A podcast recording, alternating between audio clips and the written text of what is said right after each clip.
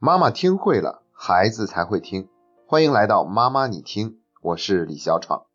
亲爱的家长朋友们，大家好，今天是星期五，我们本周一刚刚开始了全国读书小组的线上学习，到今天算是第一周刚刚完成。所以呢，在周五这个节骨眼上，我也跟大家做一个简单的汇报和总结，告诉我们所有收听妈妈你听这档节目的家长们，目前线上学习的情况是怎样的。我们是在上一周给全国的听众发出了邀请，很快就组建了一个读书大群，然后在读书大群里面，我们发出了申请加入读书精进小组的申请书，一共收到回传八十多份，然后每二十个人组建成为一个精进学习小组，一共分为四组，全国大群的家长跟这四个精进小组的家长们同步进行学习。一周过去了，具体情况是什么样的呢？说实话。大家的表现，我只能用一个词来形容，那就是震惊。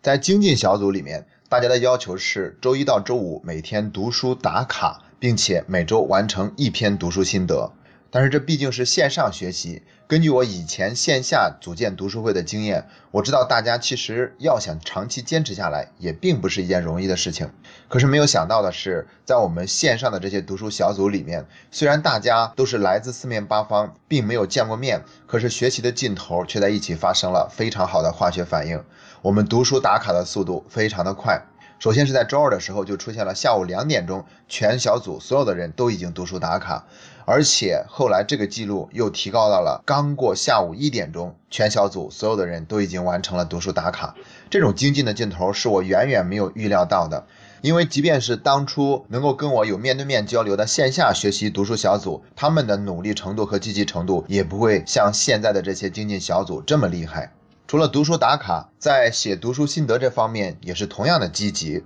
而且这也是特别让我感动的一部分。因为在心得里面，很多人都是真实的吐露自己的心声，他们有的呢是在生活过程中已经把书中所学运用出来了，所以就分享了那些成功的案例，我们大家都感到高兴。我真是没有想到，大家居然可以这么快就能学有所用。当然。更坦诚的一种行为是分享自己在现实生活中的困惑和失败的案例，这也十分的难得，意味着有一份勇气和信任，所以才愿意把自己生活中那些伤心的事情或者是不开心的事情去主动分享给大家。而且我也看到了，大家并不是机械的在这个群里面完成作业就好，而是可以针对于所有的问题都展开激烈的讨论，给每一个写读书心得的同学都有着大把大把的回应，有着鼓励，有着帮助，还有安慰。还有的家长呢，是看到有人写心得写得这么好，写得这么认真，自己干脆就按捺不住，还没有轮到自己要写读书心得，就已经提前提交了，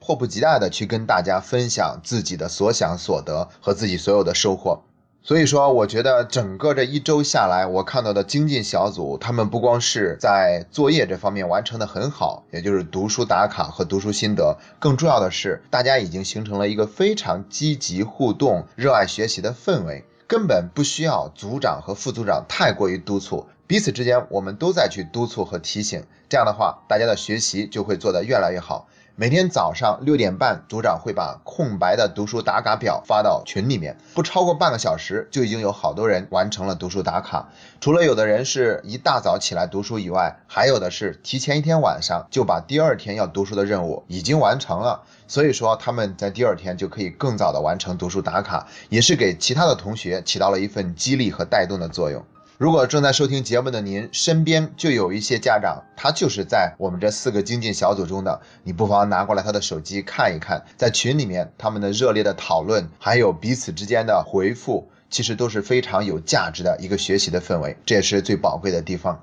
那我们当时呢设置的规则就是，除了有精进小组以外，还要建立一个全国大群，给大家不同的选择。可能有的人更喜欢这种有组织、有纪律的方式，而有的家长更加喜欢自由一些的学习的方式。所以我们在全国大群里面，并没有要求大家必须得完成什么样的作业，而是给大家以自由。既然自由的话，那我们就更多的降低了自己的预期，觉得不会有太多的人去学习打卡接龙。而事实是，家长们在大群里面的表现同样让我感到意外，因为他们学习的劲头也十分的充沛。在周一一天，他们就有四十多个人在群里面读书打卡接龙。等到周二的时候，变成了三十多个，我以为就会越来越少了。但是昨天晚上，也就是周四晚上，统计了一下，他们又恢复到了有四十三个人读书打卡接龙，比第一天的人数还多一个。这种精进努力的劲头，也是超出了我的意料之外的。我到现在都不明白，如此复杂和笨拙的一个学习方式，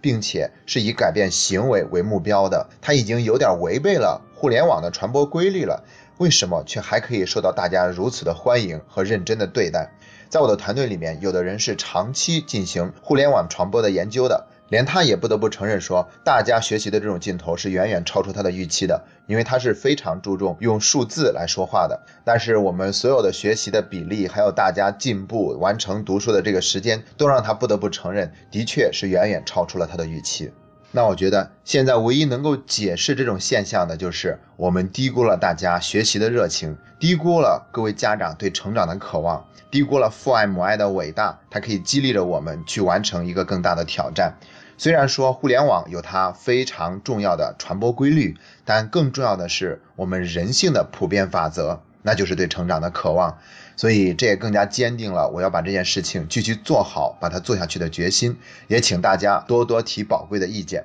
而今天呢，我想在节目里面给大家强调两点。第一点就是，当我们通过读书和学习学有所用的时候，一定要记得给每一个爱学习的自己点赞。要知道，书中的内容的精彩和实用固然很重要，但是就像有很多的家长分享的那样，这本书他们在许多年前都已经买了也看了，但是随后就束之高阁，放在那里再也不理不睬，并没有给自己的行为上带来什么样的改变。而现在这种精进的学习方式，则让自己真正有了突破，在行为上也出现了改善。那是为什么呢？书还是当年的那本书，但是在这个过程中，我们下足了自己的功夫。由于我们自身的努力放在里面，所以我们才会有这样的一份收获和成长，才有这样的一份体验。而现在在群里面的学习氛围真的是太重要了，就像有的家长说的那样，就算是暂时没有收获，他也愿意继续努力下去。这种分享呢，让我看到了他内心的坚定，因为他的那种学习的劲头已经完全不受具体使用效果的影响了。即便是暂时没有什么效果，他也愿意积极学习下去。所以现在呢，最宝贵的不是这本书有多么的精彩，也跟我没什么太大的关系。我无非就是一个这个爱学习的地方的组织者和发起人而已。最重要的是，我们每一个参与者在其中营造的这个氛围。而这个氛围是跟每一个人的努力都离不开的，所以它也需要我们持续的去维护和贡献。让我们珍惜这样的一个学习氛围，珍惜这样的一个机会，在这个纷纷扰扰、不断的向外求的时代，学会打开自己的心灵，向内挖掘，向内探索，开启那座永不枯竭的心灵宝库。就像六祖慧能曾经说过的那样：“何其自性，本已具足。”随着学习的深入，我们大家会不断的印证一点。那就是这个成长的过程，真的不仅仅是为了家庭教育的提升，它更是一个学以慰藉的过程，是我们每一个人的人生都需要走的一条路，也是唯一的一条路。这也是我们的读书小组最终的使命所在。然后要跟大家说的第二点就是，欢迎更多的听众加入到我们的学习中来。一个星期的时间，我们全国读书群的人数已经突破了四百人。所以可以预见的是，下周我们铁定要组建全国第二个大群了。因为有收听到节目以后的家长源源不断的加入到我们中间来。那既然我们所做的一点微薄的努力正好能够满足大家的需求，那我们愿意这样继续做下去。不光要建立全国的第二个大群，等到时机成熟的时候，我们会考虑再次开放申请加入读书小组的机会，敬请大家的期待。所以，正在收听节目的您，如果已经加入了我们的线上学习，那您已经有了亲身的体悟，请您把这份消息传递给更多的人。如果您还没有加入我们的线上学习，内心却感到跃跃欲试，那请你毫不犹豫地加入我们。请先保存节目下方的二维码，然后长按扫描，就会加到我们的工作人员。如果您愿意的话，还可以把这个节目转发到朋友圈，或者发到其他的家长群，让更多的人了解这个消息，并跟着我们一起精进的学习，努力的成长。毕竟，找到一个热爱学习的氛围和遇到一群特别爱学习并互相帮助的人，还是很难得的。所以呢，欢迎大家转发本期节目，发送给任何一个需要的人，好让我们身边有更多的人共同走在学以为己的成长路上。好了，今天的节目就到这里，这是妈妈你听陪你走过的第一百四十天。